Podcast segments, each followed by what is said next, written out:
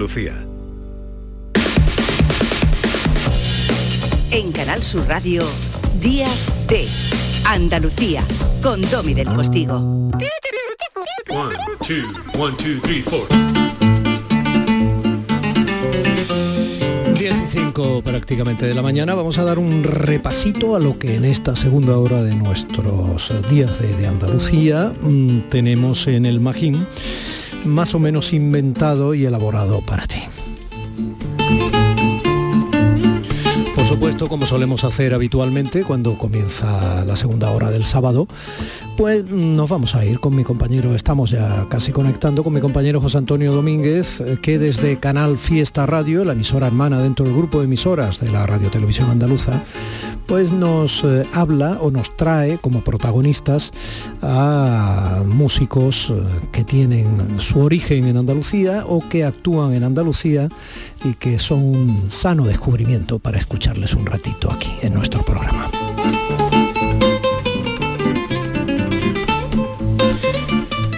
El personaje o la personaje que vamos a conocer hoy sobre las 10 y 5, 10 y 10 eh, de la mañana es eh, alguien eh, estupendo, arquitecto, cordobés, actor y ahora presentador del programa Desmontando Andalucía en Canal Sur Televisión, que tendremos la oportunidad de ver. Juan Luis González es ese pelirrojo guapera que hizo de Kinky y triunfó como los Hicho con su divertido papel en la película Operación Camarón, que muchos recordarán pero detrás de ese logro hay muchísimos más. Este cordobés, este arquitecto, también es atleta, ya que hablábamos de la nocturna ayer en Sevilla, y tiene en su haber nueve años de estudio de piano. No deja de hacer cine y, hombre, le vamos a conocer un poquito más porque viene a visitarnos al estudio.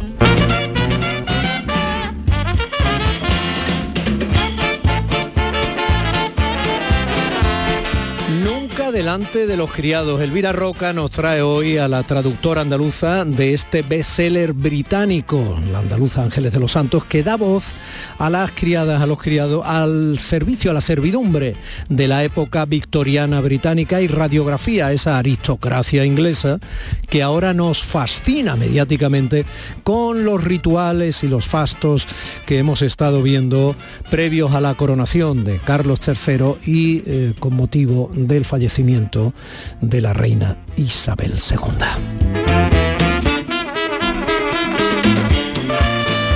Propósito que he visto en la prensa nacional, creo que en el mundo, una entrevista ah, en profundidad a doña Elvira Roca Barea. Y si tienen curiosidad, pues cuando lo escuchen luego un ratito, pues pueden leerla en la prensa.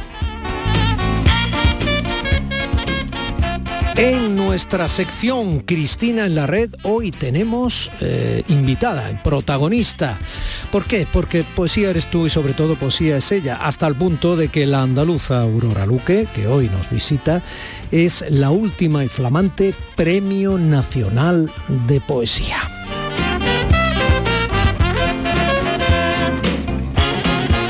Estas y otras cosas, parte fundamental de los contenidos que sustanciarán esta segunda hora de Días de Andalucía, que insisto, no tendría el más mínimo sentido si no es porque tú, porque usted, estás, está del otro lado de la radio. Gracias y lo prometido deuda. La conexión con Canal Fiesta Radio. Creo que hoy eh, vamos a conocer un pelín más a los Lérica, estos niños gaditanos que están ya de la mano de mi compañero José Antonio Domínguez. Buenos días.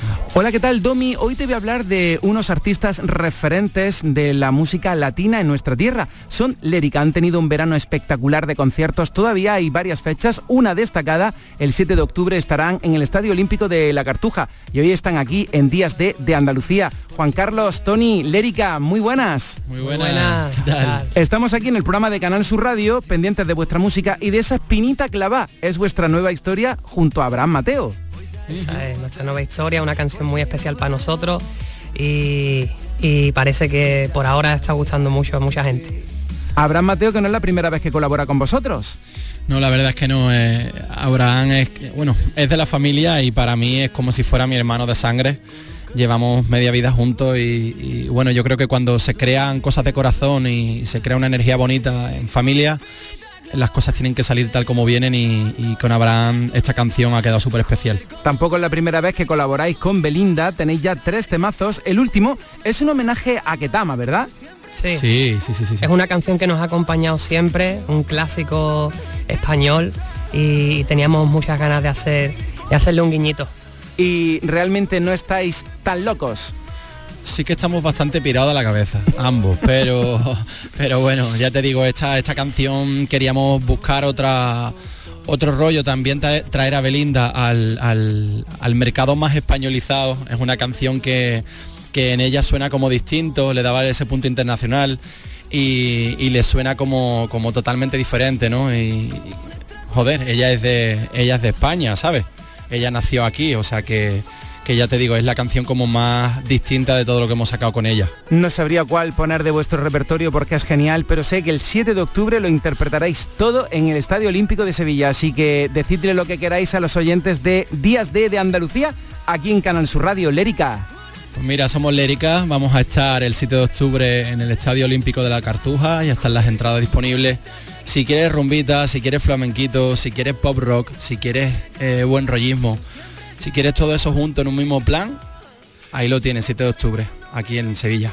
Madre mía, esos son los ingredientes de este programa. Con Domi del Postigo, un abrazo chicos. Hace tiempo que me dicen que he perdido la cabeza, que cambia el café con leche por tres litros de cerveza, que no me centro ni para atrás, que me la paso de boca en boca, de fiesta en fiesta, de aquí para allá. Y que me importa que la gente diga, diga Si me dura la rumba tres noches seguidas Da igual si no recuerdo me quiten lo bailado, así es la vida Estamos locos que sabemos lo que queremos. Vive la vida, igual que si fuera un sueño, pero que nunca termina. que se mete con el tiempo. Buscaré, pero buscaré. Familia, 10 y 12 minutos y yo con la desvergüenza de atreverme a canturrear con los léricas. Está bonito, ¿eh? Muy bonito, José Antonio, y sobre todo es bonita tu generosidad y es bonito tu afecto. José Antonio Domínguez desde Canal Fiesta Radio, un compañero enorme.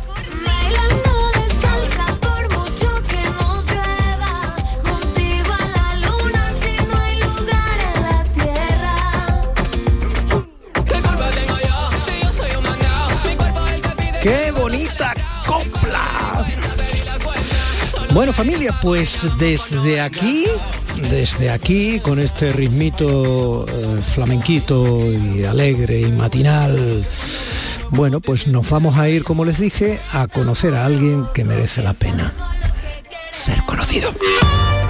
En Canal Sur Radio, Días de Andalucía, con Domi del Postigo.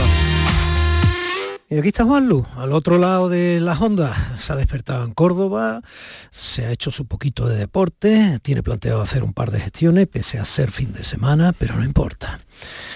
Idioma, atleta, arquitectura, pelirrojo. Conoció a la persona adecuada en el momento indicado, se presentó a un casting y bingo. Le dieron su primer papel, el de Ramón, de la serie La otra mirada de televisión española, ahora sonríe. Luego un cortometraje ni más ni menos que dirigido por Daniel Monzón, el mismo de Celda 211, El niño, las leyes de la frontera, ¿no? aquel detox. Hace dos añitos hizo de Borja en Valeria, una serie de Netflix. Bueno, ya, entonces ya. Y hace un año no pasó ni mucho menos desapercibido en la andaluza película de Carlos Cerón, Operación Camarón. ¿Qué llevan el cubo? Erizo, ¿quieres uno? ¿Dónde está la Lucy, nuestra manager? Este es el plan. Vamos a entrar hierro y vamos a detener a Tokiski en cuanto que nos señale al fantasma. ¿Tú estás seguro de que quieres hacerlo? Por el nuevo Lolo. Tranquilo, llevo toda mi vida preparándome para esto. La música es arte, solo tiene que apagar tu cabeza y encender tu corazón. Mío, cosa más bonita, digo. Todavía no eres un lolo, ¿eh? Falta el sello. Camarón, el de la isla. Pero ese es el Che Guevara. ¿Qué dice Majara? Que este es camarón. Qué buena banda sonora hizo Ricky Rivera. Es imposible, Juan, lo que tú te convirtieras en ese personaje. Muy bueno, Domi. Pero ¿quién confió en ti con la pinta que tienes? Para que fueras ese personaje. Yo todavía me hago esa pregunta. La verdad es que no quiero preguntarlo mucho por si todavía se pueden echar atrás de alguna manera, ¿sabes? Bueno, la película ya está hecha, pero bueno, ya Bueno, por pasó. si a- por y si además acaso. con éxito, con éxito. por si acaso. La verdad que no lo sé. Bueno, eh, o sea, sí lo sé. Realmente Carlos Terón tuvo, tuvo mucho que ver en esto porque estaba allí presente el día de las pruebas importantes, junto con Rosa Esteves, directora de casting. Y no sé en qué momento vieron que, que el pelirrojo este de Córdoba podía tener un toque gitano en un momento dado. Entiendo que gracias a que el género de, de la película era comedia, he podido entrar dentro del reparto. Bueno, todo un personaje y con un acento claramente cordobés. Me gusta mucho ¿eh? que, ande- que andes por las Córdobas porque yo hago un programa en cadena para toda Andalucía, lo hago desde Málaga y eh, quiero que no se note, porque de algún sitio hay que ser paseo andaluz, ¿no? Yo diría que sí. A ver, siempre digo, me preguntan mucho esto del acento, eh, nosotros lo llevamos con mucho orgullo, por bandera, pero luego cuando sales de Andalucía también te lo preguntan un poco a ver por dónde respiras, te dicen esto de, ¿tú en la, eh, si- siempre haces de andaluz? Digo, o sea, quiero decir, soy andaluz, si no haría, estaría haciendo de otra cosa en todo caso, ¿no? Pero, pero sí, siempre hago de andaluz porque a no ser que me lo pidan o que el personaje que tenga que interpretar sea de un sitio específico que no habla andaluz, ¿por qué voy a hacer de otra cosa? ¿Sabes? El mundo está compuesto de gente de todos lados y creo que esa diversidad hace que los la vida y los proyectos, en este caso eh, audiovisuales, se enriquezcan. Entonces, mientras... si un día te llaman para hacer de Jorge Luis Borges, eh, evidentemente tendrás que empezar a, a dejar esa S sorda característica preciosa de Córdoba, bueno, y si hablamos ya de Lucena, lo dejamos para otro día, y empezar a tener acento porteño. Este, Sí, eh, es parte del trabajo, quiero decir, hay que prepararse diversos acentos, pero siempre que no, eh, que específicamente no me lo marquen, yo voy a seguir hablando como hablo, porque creo que aporto, aporto más que forzando otro, otro acento. Juanlu, ¿por qué tanto deporte? Bueno, la verdad es que supongo que para, para, para mantenerme sano de, de mente, para ocupar tanta hora en el día que tenemos los actores, eh, muchas veces que, bueno, eh, hay que saber ocupar de diferentes formas y a mí el deporte, empezar un día fuerte con deporte me ayuda a, a mantener un equilibrio el resto del día y poder eh, hacer muchas otras cosas con- con- a pleno rendimiento. Pero te veo muy elástico, pero no te veo mm, demasiado cachetes, ¿no? no Mm, probablemente sea porque no pueda, no sé, yo no, no, no me empeño en, en estas cachas ni de ninguna forma, lo hago de verdad porque me sienta bien y, y, bueno, no sé, al final, mm, ya te digo, me ayuda a estar el resto o era día porque de chico se metían contigo por, por ser zanahorio y esas cosas. Tío, siempre lo he pensado, he de- dicho yo, ¿por qué no, por qué nos, ha- nos han metido mucho conmigo o qué pasa? Pues yo lo pienso y digo, coño, un tío pelirrojo, eh, un niño pelirrojo así, que además era más gordito que ahora, no, eh, en un colegio público de Córdoba, y me podían haber caído todas las collejas del mundo, pues por lo que sea. Solo por ser no minoritario en la Sí, sí, sí, ¿eh? sí, Lo sí, que se penaliza normalmente entre la chavalería es al diferente. Totalmente de acuerdo. Y, y no sé por qué. Cosa, que me- no, cosa que no debiera hacerse. Eso implica un hándicap en la educación, porque cuando los niños son pequeñitos, pequeñitos, yo tengo uno de tres, tengo otro de once. Cuando los niños son muy pequeñitos, Juanlu, como tú bien sabes, no discriminan en absoluto la diferencia. O sea, eh, pueden estar perfectamente con un niño negro, con un niño oriental, con un- y ellos no miran la diferencia. Están Aprenden mirando luego, ¿no? sencillamente el cochecito que, que tiene en la mano, si es como el suyo, que se lo deje, que no sé, pero en absoluto parecen ni percibirla. Totalmente, pues, pues no sé, me supe, me supe escaquear del bullying bastante bien, no, no, no lo tengo en mis recuerdos, la verdad que estoy bastante conforme en ese apartado. Y tampoco tú lo hiciste. No, no, no, tampoco, tampoco. Para sumarte a, Nah, claro, a los va, chulines y que no partieran de tu diferencia. No, no, no, tampoco. O sea, me, me- yo es que me gustaba hablar mucho con todo el mundo, me sigue gustando y, y me acercaba ahí a los chulos, a los no chulos, tal, me, no sé, me, me, me buscaba la vida. una cosa que nunca he entendido, ¿por qué a las pelirrojas siempre se las ha puesto como ejemplo de objeto de deseo y a los pelirrojos no? Hombre, dime que a los pelirrojos también, ¿no? Ah, bueno, es verdad, los Espero sí, también, ¿no? es verdad, que no estaba yo en la... No estaba en lo tuyo. Eh, no, no, no, me, no me había dado cuenta yo de eso. Arquitectura. Sí, sí, sí. Otra, un- una etapa previa a, a lo de ahora y, y bastante diferente, o sea, nada que ver. Y bastante difícil, querido. Sí, también, también me costó lo mío, la verdad. Sí, la estudié en Sevilla.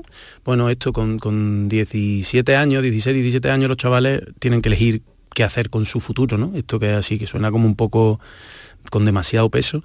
Y a mí me gustaba más la parte técnica de lo que estudiaba en el instituto que, la parte de letras. en principio, y me gustaba mucho el dibujo técnico y bueno, la geometría, estas cosas, y dije, ¿por qué no? Voy a probar con la arquitectura. Mm, me parece de, la- de las carreras técnicas de alguna forma la que tiene un- una parte más artística, Mm. eh, que también se puede desarrollar. Tiré por aquí, me gustó, me lo pasé bien. Yo ya iba viendo de alguna forma que yo destacar en el mundo de la arquitectura no creo yo que fuera a ser el mejor, ¿sabes?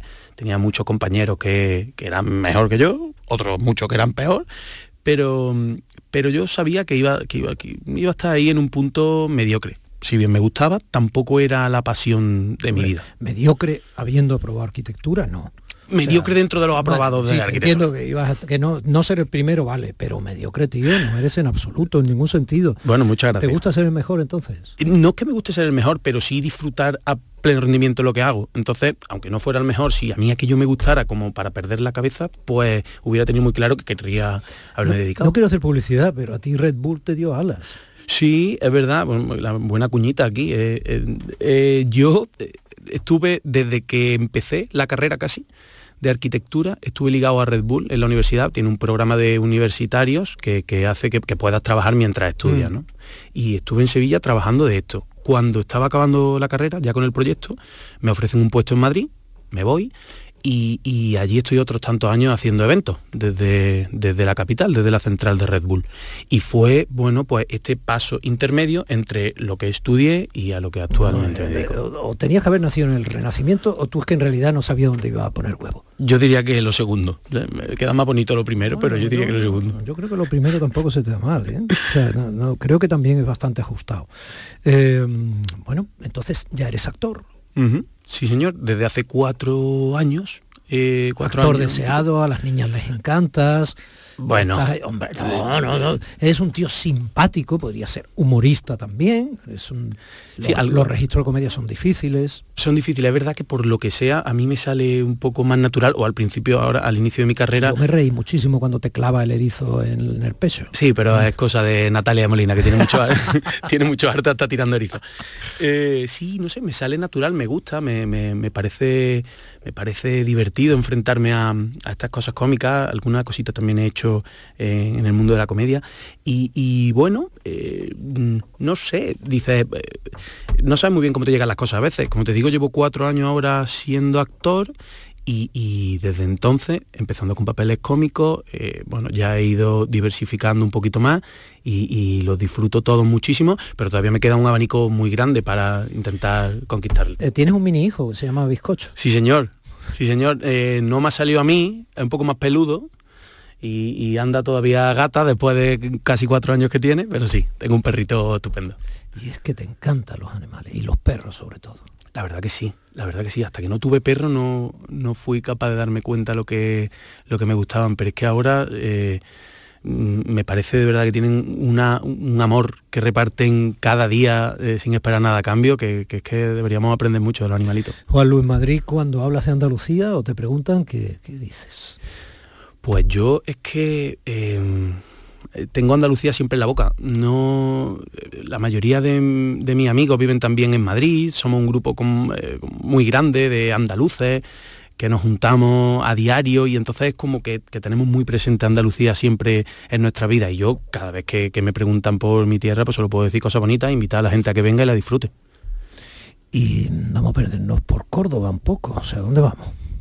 Pues mira, a mí eh, me gusta enseñarle a la gente siempre que viene de primera y hacer el, típico, el, primer fin de semana que se venga alguien a Córdoba, siempre me gusta perderlos por las calles de la judería. Eh, mi familia, eh, yo crecí siempre en un barrio muy cercano al Alcázar y a San Basilio, como que hay Mm. ¿no? insignia de los patios de Córdoba y esto. Sí.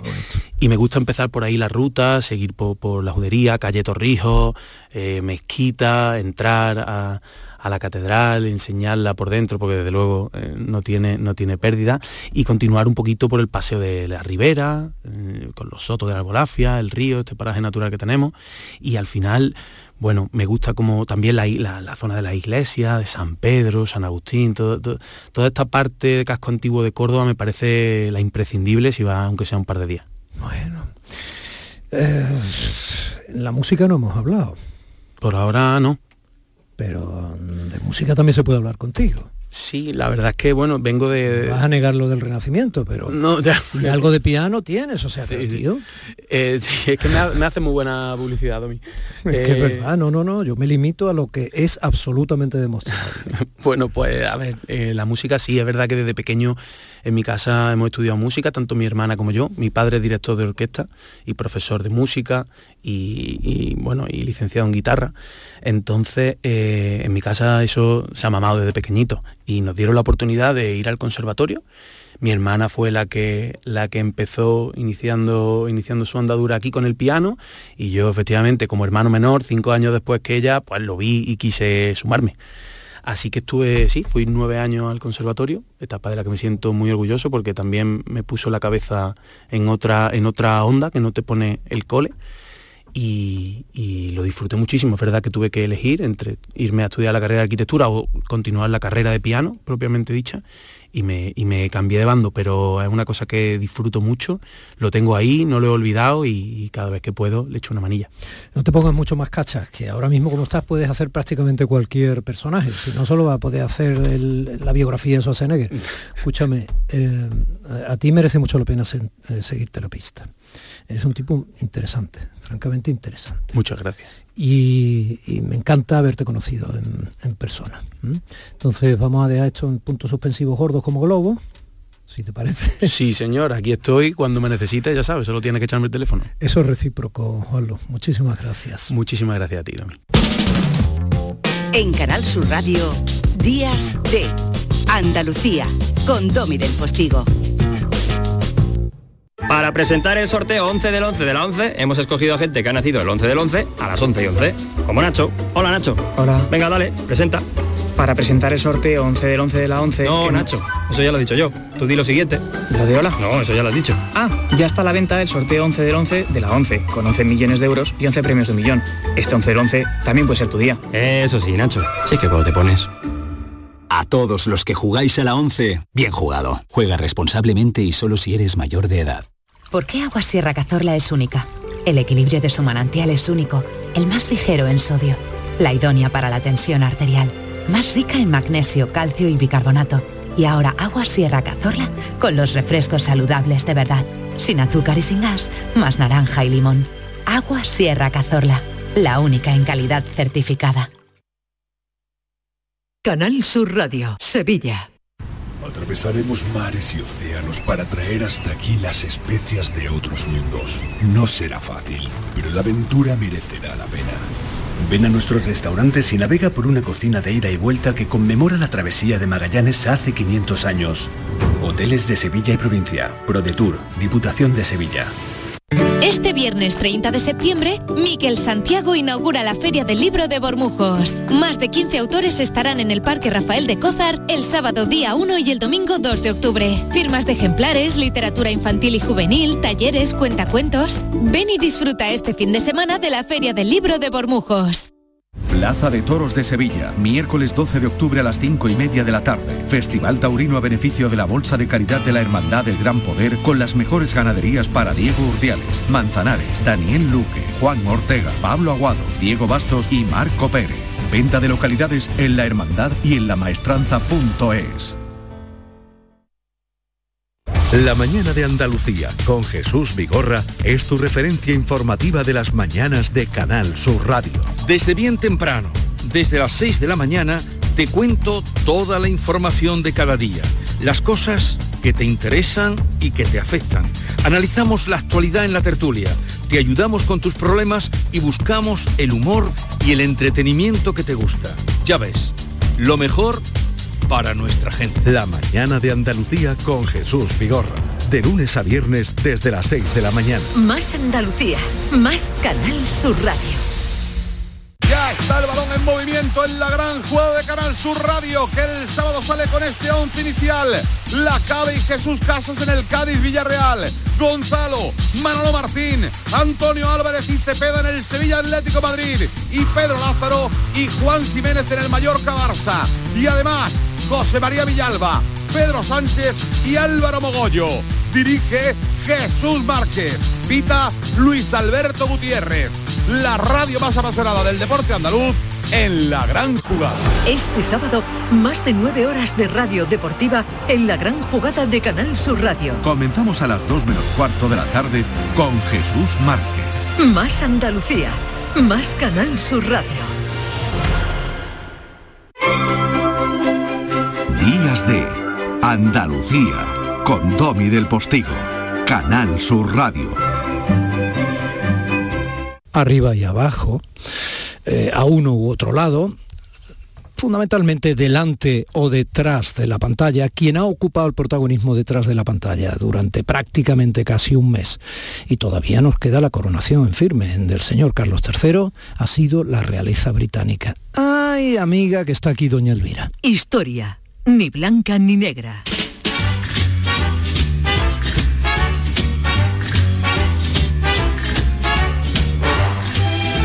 Está aquí doña Elvira Roca Barea, ese lujo que tiene esta nueva edición de Días de, de Andalucía en Canal Sur Radio, la radio pública de los andaluces y las andaluzas, que hoy viene acompañada además de Ángeles de los Santos. Preséntamela, por favor, Elvira, buenos días. Te la voy a presentar, es una traductora que nos sirve para homenajear en su persona a todos los traductores que hacen un trabajo extraordinario por todos. Yo quiero ese porque libro, ¿eh? ha sido el viernes el día de la traducción, ¿vale? Los traductores realmente O sea, que ayer te llamaría todo el mundo, Ángeles. No, pero es verdad o no que- funciona así el día de la sí, sí, traducción nos en los felicitamos, por lo menos los Entre amigos. vosotros, Los amigos nos felicitan, sí. Pues nos felicitamos todos porque Ángeles ha traducido un libro que se llama Nunca delante de los criados. Ahora vamos a hablar Qué bueno, yo quiero ese libro, yo de quiero ese este libro. libro, sí, porque nos va a servir un poco para compensar la genuflexión que hemos hecho en los últimos dos programas ante la aristocracia y la realeza británica. Tiene esto una cara B que es muy interesante, porque si hay una aristocracia en este mundo que sea aristocracia y una realeza que sea realeza como la británica no hay otra, han creado una imagen que fascina y realmente eh, no es una fascinación gratuita. A todos nos enamoró arriba y abajo y década a década aparecen series nuevas que nos vuelven a enamorar. Y lo que no nos enamora tanto es todo lo que cuenta nunca delante de los criados. ¿De verdad que el autor era hijo de una criada? Sí, y nos va a contar ahora Ángeles quién era Frank Victor Dawes y cómo se hizo ese libro, o por qué se hizo ese libro, o por qué este señor decidió escribirlo. Ángeles, cuéntalo, por favor. Pues este señor era un, por desgracia ya falleció, era un periodista y era hijo efectivamente de una criada y una, una señora que había empezado a trabajar pues como solían en esa época, finales del siglo XIX, principios del XX, pues con 13 años o así era la edad general en la que solían empezar a trabajar. Y entonces, claro, era un tema que a él le, le tocaba muy de cerca. Y él, cuando se, se hizo tan famosa la serie Arriba y Abajo, pues él vio que, que la, que la serie no presentaba la vida y el trabajo de los sirvientes tal y como era en realidad, con la dureza y la casi crueldad que, que se producía en muchas ocasiones. Entonces se planteó hacer este un estudio sobre, sobre ese, ese sistema de, servidumbre y bueno, pues descubrió que apenas había documentación en la que apoyarse para, para hacer su, su estudio. Y entonces se le ocurrió la idea de, de poner un anuncio en el periódico, en el periódico en el que él trabajaba, para, para pedir a las personas, claro, hay que recordar que este libro está escrito en el año 72, entonces en aquella época todavía vivían, aunque ya fuesen muy mayores, pero todavía vivían personas que habían trabajado en el servicio doméstico en esa época de, de primeros de siglo. O tenían padres, madres, abuelas que habían trabajado incluso antes, finales del siglo XX, y en, esa- en, esa- en este sistema de, de servidumbre de, bueno, del Reino Unido específicamente. Y mm, entonces, bueno, pues puso el anuncio en el periódico y él esperaba recibir unas 30 o 40 cartas y recibió casi 700. Madre mía. Con lo mu- que- con mucho que contar. Muchísimo que contar, cartas llenas de anécdotas. Que probablemente nunca les habían preguntado, sino más bien todo lo Seguramente, contrario. claro. ¿Y cómo resulta que tú traduces este libro? Es decir, eh, digamos, esta es la circunstancia general de la creación del Sí. libro, la recopilación de información que procede en general de los que directamente eh, cuentan su experiencia o gente muy cercana a Eh, quienes eso. estuvieron en la experiencia, digamos, del servicio doméstico. Pero tarda un tiempo entre que el libro se, eh, se escribe y se publica en el Reino Unido y que Periférica tiene la genial idea de traducirlo y de entregártelo a ti. ¿Cómo llega este libro a tu vida? Bueno, pues eh, fue una propuesta de la editorial, como, como es lo habitual. Mm, Paca Flores, la directora de, de Periférica, pues tenía simplemente un interés específico en este libro, porque Periférica, como muchas editoriales pequeñas, pues ya sabéis que que tienen un proyecto, además de ser un proyecto, bueno, pues comercial, como es lógico, pues es un proyecto cultural y un proyecto intelectual. Entonces tienen mucho interés en, en obras que no son muy conocidas, pero que, que ellos consideran que tienen un interés particular para, para ellos mismos y para el público. Pero eso son cosas de la editorial, que me parece muy bien y su política de publicación es estupenda.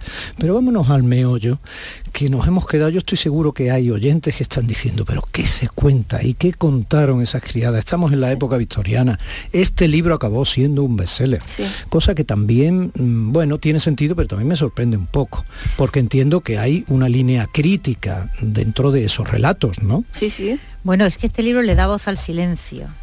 Este libro da eh, una enorme voz a un silencio gigantesco, que es el de un sistema cuasi feudal de servidumbre, condiciones de trabajo que rayan en la esclavitud y que llegaron vivas hasta la Segunda Guerra Mundial prácticamente, y eh, pone datos y pone números, y algunos son realmente espectaculares, o sea, como esa cifra de que el Reino Unido eh, te- tenía eh, lo voy a leer aquí porque es, es algo que a mí me dejó estremecida, ¿no? Las cifras de las personas que trabajaban en el sector del servicio doméstico en el Reino Unido había descendido a menos de 100.000 en el tiempo de la posguerra. Una cifra muy alejada, atención, del casi millón y medio de criados que hubo en los últimos Qué años barbaridad. del periodo victoriano e incluso hasta 1931. Estamos hablando, un segundo, que eso hay que contextualizarlo, estamos hablando de un millón y medio de criados para una población de 47 millones de Sí. habitantes, que es lo que tiene el Reino Unido en este momento. Esa es mi decir, una pregunta. proporción es absolutamente brutal. ¿Eso qué significa? Que había, eh, redondeando, ¿no? Porque supongo que un millón y medio de criados, eh, en algunas casas habría varios, o sea que no quiere decir que haya un millón y medio de aristócratas. Claro. O sea, ¿cómo contextualizamos eso? ¿Cómo contestamos eso? ¿Cuántas, qué se supone, cuántas de esas criadas había en cada casa y qué casa podía tener criadas? Pues hacia 1939, te contesto con un párrafo del libro, ninguna, clase, ninguna casa de las afueras de Londres podía considerarse verdaderamente de clase media si no tenía una doncella interna al menos. Ah, amiga mía. O sea que por lo menos había un millón de casas, haciendo un poco No. así a tanto alza- ¿No? No, no es tanto, es que había las grandes mansiones, Tenían po- muchas. podían tener decenas, hasta eso. 40 sirvientes, Ah. tanto en el interior como en el exterior de la casa.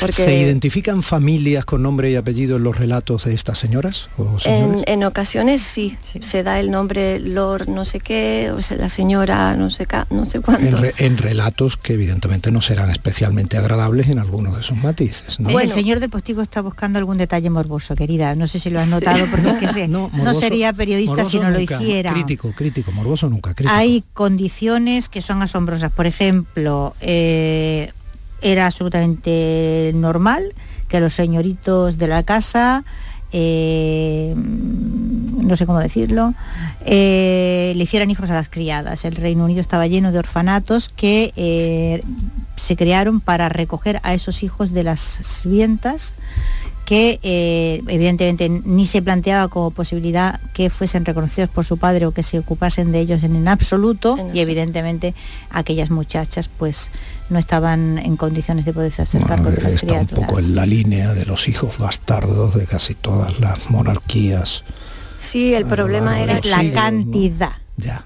¿Vale? Hay un salto cuántico que, como decía Carlos Marx, hay, can- hay can- hay datos cuantitativos que se convierten en cualitativos. Carlos o Groucho. No, el mismísimo Carlos, el de las barbas. Es que mañana cumpliría años Groucho. No, pero es el otro mm, no ha envejecido tanto. Vale. Sigue teniendo las barbas y aportando de vez en cuando ideas muy buenas. Y esta del cambio cuantitativo eh, que se transforma en cualitativo, a mí me parece significativo. Fíjate que la distopía televisiva del cuento de la criada se vuelve a dar de una manera muy perversa y psicológicamente uf, eh, muy compleja, ¿no? Se vuelve a dar esa situación que se legitima además, como tú probablemente bien conoces, Ángeles, con la naturalidad de que, bueno, se hacía toda una parafernalia de que el hijo venía a través de la criada como un mero como una mera herramienta, pero estaba presente mientras se producía el acto hasta conseguir la fecundación su mujer, para darle a aquello una pátina de honorabilidad.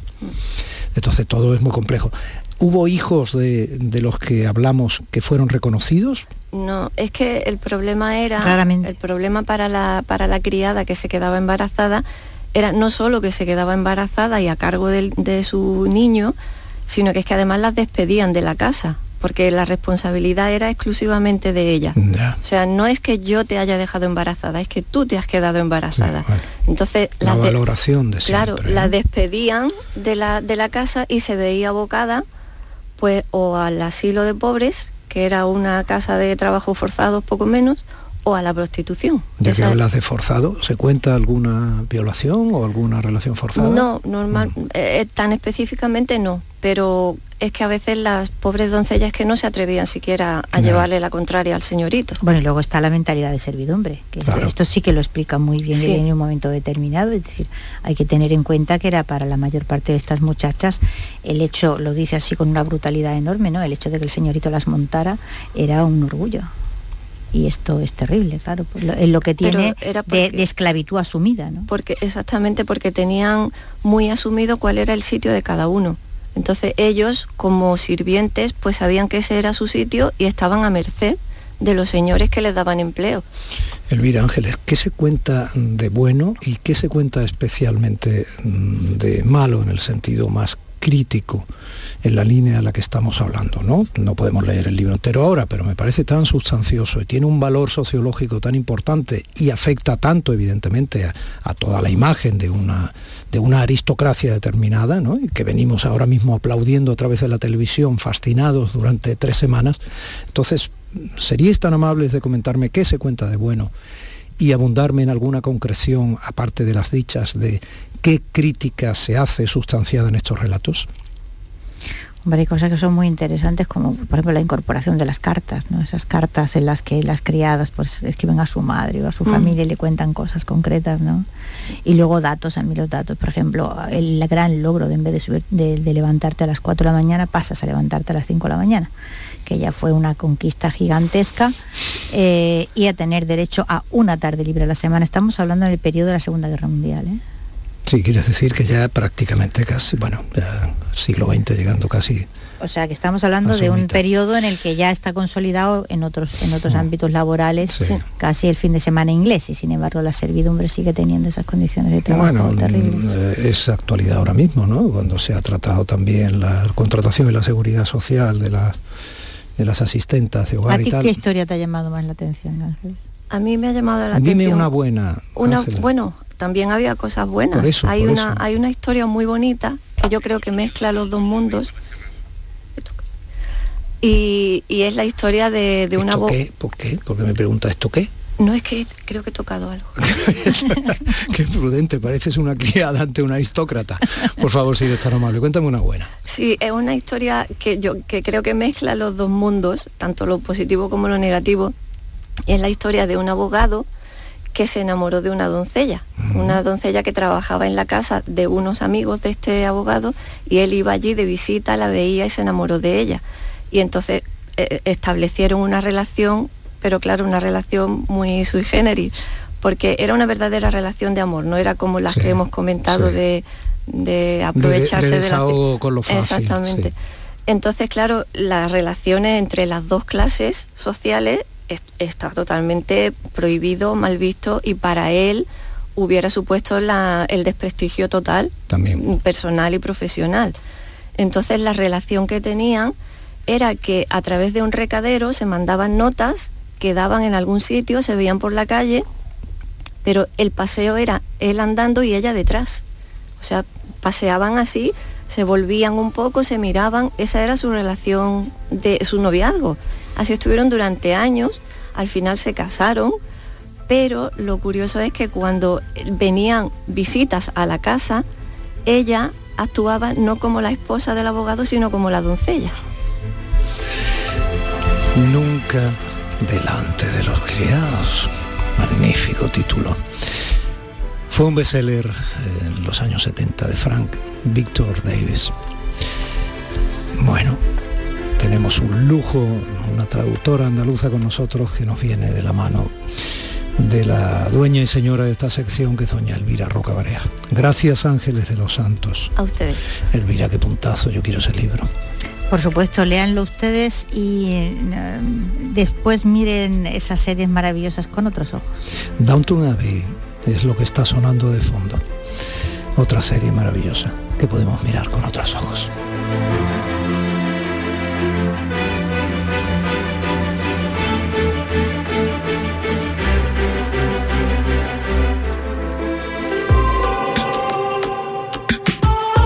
Días de Andalucía con Domi del Postigo, Canal Sur Radio.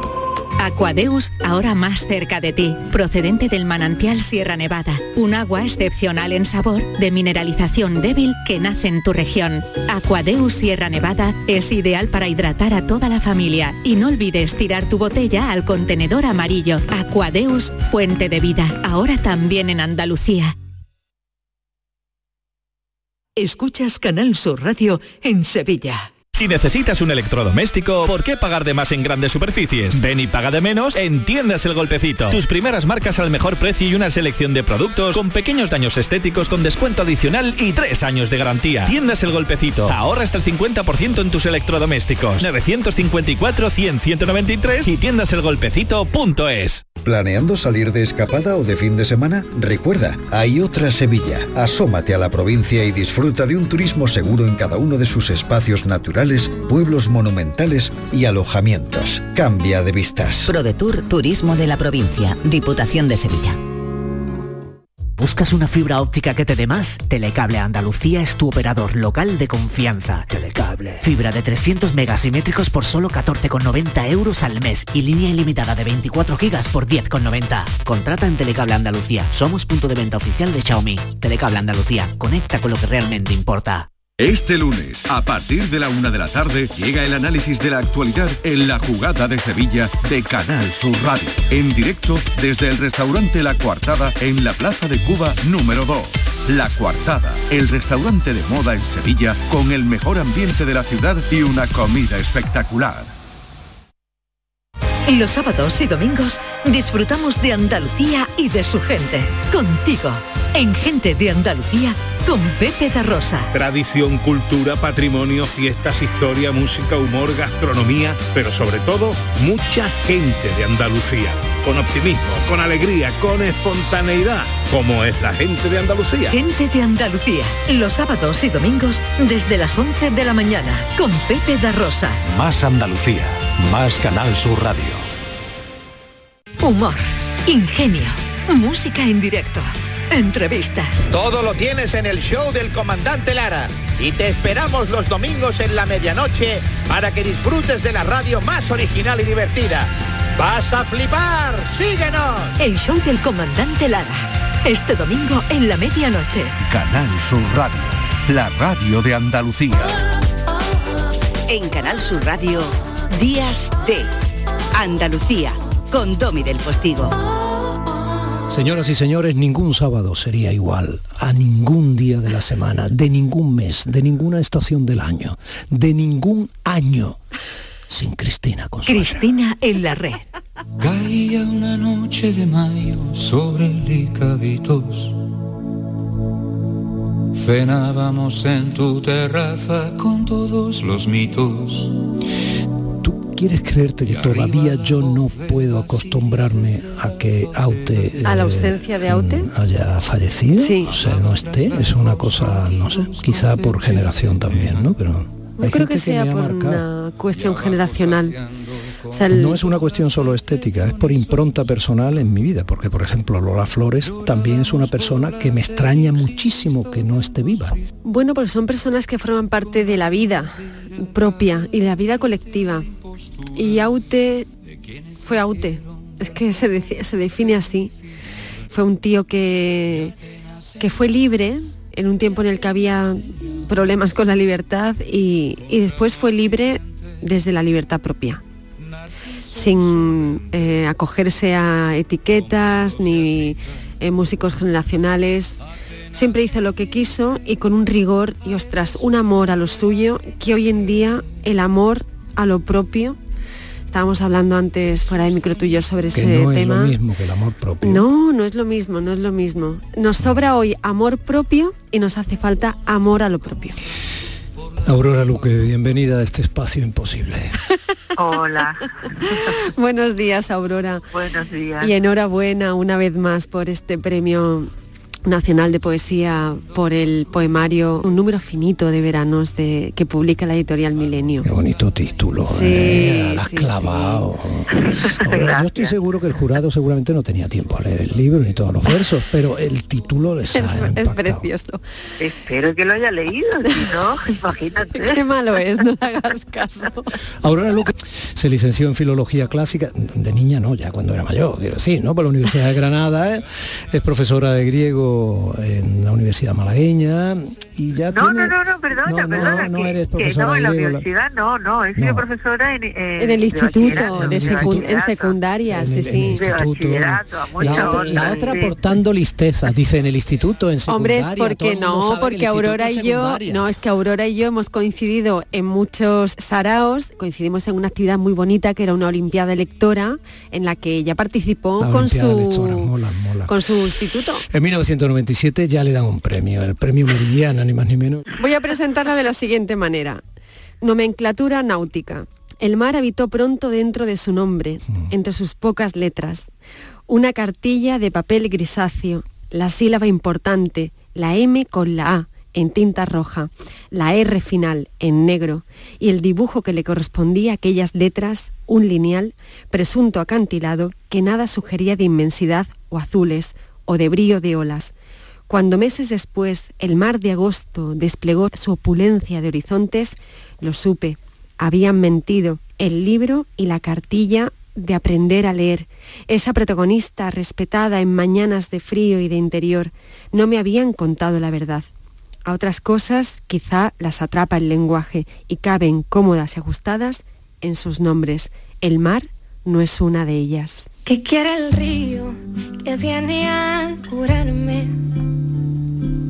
Baja desde la montaña hasta ninguna parte. Qué bonito esto. Estaba en vilo. Aurora, ¿qué, qué tiene el mar tan diferente, tan inabarcable, tan indescifrable? ¿Y tú qué no, te ha que tú dado? no veías de niña desde la Alpujarra. Pues esa, esa opulencia de horizontes que descubrí con cuatro años. Sé que fue el verano que cumplí cinco. Entre cuatro y cinco años yo me sé que, que descubrí que el mar no se parecía a, a la palabra a la palabra que, en la que lo quieren encerrar, que es mucho más. Entonces esa insuficiencia del lenguaje casi que me acompaña desde entonces, ¿no? Cómo el lenguaje puede o no eh, cerrar el mundo, puede describirlo o a veces se queda se queda corto. Eso lo, lo- de manera inconsciente yo creo que, que- que empecé a darle vueltas a ese problema, a ese asunto eh, el, eh, desde la infancia. Qué bonito eso. Decía Rafael Pérez Estrada, ¿quién puede decir mar impunemente? Buenísimo. Qué maravilla, Rafael. Sí, sí, sí. ¿En qué momento? Eh, mira, el otro día hablando con Adela Cortina, una amiga de esta casa, de ese hogar que, que Domi hace poco me dijo, hay personas que forman parte de, de esta casa que hemos construido ¿no? en Días de Andalucía, este hogar. Y Adela Cortina es, es una de ellas. Entonces, hablando sobre aporofobia, ella dijo, es que me di cuenta que no había una palabra para, para definir eso, ¿no? ese rechazo al pobre. Al pobre. Y dice, y hay que crear la palabra para, para crear esa realidad, ¿no? Para que la palabra... Para que no pase más Sí, desapercibida. ¿no? efectivamente, porque lo que no se nombra no existe. Eso es. Y, y Aurora, te quiero preguntar por en qué momento tu vida, tu mundo, tu infancia, porque me consta que fue desde bien chiquitita, se empezó a llenar de palabras. Pues, pues un proceso que no, no, no puedo fechar, pero, pero fue paulatino y, la poesía estaba también ya asomando y envolvía de alguna manera en mi vida. Mi madre recitaba por gusto los poemas que recordaba de memoria cuando estudiaba en Almería y o cantaba o decía trabalenguas, o sea, el gusto por el lenguaje, nos inventábamos palabras y, en mi casa había una especie de norma de ley no escrita que era que no se podían decir lugares comunes. Nadie decía esto es más blanco que la leche, no, eso, no se podía decir, había que inventarse algo diferente. Es algo no escrito, no ni siquiera verbalizado eh, entre nosotros, entre los hermanos así, pero pero pero era verdad, no no se podía hablar de manera aburrida. Y, claro, pues esa, esa vitalidad del, lenguaje eh, dentro de la familia yo creo que, que fue un momento de salida. Mm. No, eso que hace Aurora es algo que a mí me suele suceder mucho, ¿no? O sea, mm, hablas con relativa intensidad y le das con la orejita al botoncito del móvil. Y cada vez que le das con la orejita al botoncito del móvil, en antena suena un Espero que no se corte, que, también es otra costumbre que tiene el móvil últimamente. Bueno, mejor que se corte el móvil que no la orejita. Bueno. harto de trabajar yo unos días. María Rosa de Galvez y, María Rosa de Galvez, Isabel Oyarzábal, eh, ya lo comentamos en su momento, mujeres que necesitaban ser redescubiertas, porque si lo que no se nombra no existe, lo que no se conoce no se puede ni siquiera olvidar. O sea que... Y eso también te lo debemos. Bueno, no, yo me he ocupado de una Niña, dime algo que sí. Pero, Así es, a la verdad. Eh, lo que pasa es que, mira, olvidados es una palabra que no me gusta. Mm. Porque no es que se las olvide, el olvido puede ser algo involuntario, no. Fueron eh, conscientemente dejadas a un lado. Mm. Eh, se sabía que existían, eran contemporáneas de, otros poetas y conscientemente se las desprecia y se las deja fuera de la historia literaria. No es que se las olvidara, porque oye, que, ha pasado el tiempo y no, el olvido es otra cosa. Entonces son eh, eh, apartadas, apartadas y despreciadas. O sea, mm. no, no hay, hay que usar las palabras con hay que aportar ese sentido de, apartamiento voluntario que se hizo de, las mujeres, ¿no? No, no es algo azaroso ni casual, sino hecho a propósito. Mm. Entonces, por eso olvidada no me gusta, no me gusta, aunque a veces yo lo uso también. Aurora, te llamó el ministro, ¿no? Sí, sí, sí, eh, por lo visto tiene que ser así y hasta que no se, eh, se acepta el premio no se hace público. Claro, si la llamada no no, si no se localiza, pues eh, no, no se puede publicar el premio porque puede, hay gente que lo rechaza mm. y todo eso. y tú le dijiste, ¿para qué se va usted a meter? bueno, yo voy con lo erótico. Eh, ella tiene, su poesía tiene, bueno, esa vinculación con, lo clásico, con el mundo clásico, la presencia eh, insondable del mar inabarcable, eh, lo erótico, eh, la mirada de las mujeres que la han acompañado. Y voy a leer otro poema muy pequeñito de, de un número finito de veranos. Dice, la culpa de la crisis, encomio erótico. Es al revés. Vivimos siempre muy, muy por debajo de nuestras más genuinas posibilidades. Esos ojos que envían átomos encendidos al mundo lucreciano están muy por encima del nivel. Y ese cuerpo tan terso, recién hecho a la vida y abrumado por ímpetus y furias, traspasa la delgada línea roja. Vivimos siempre abajo, en nuestros propios sótanos mohosos.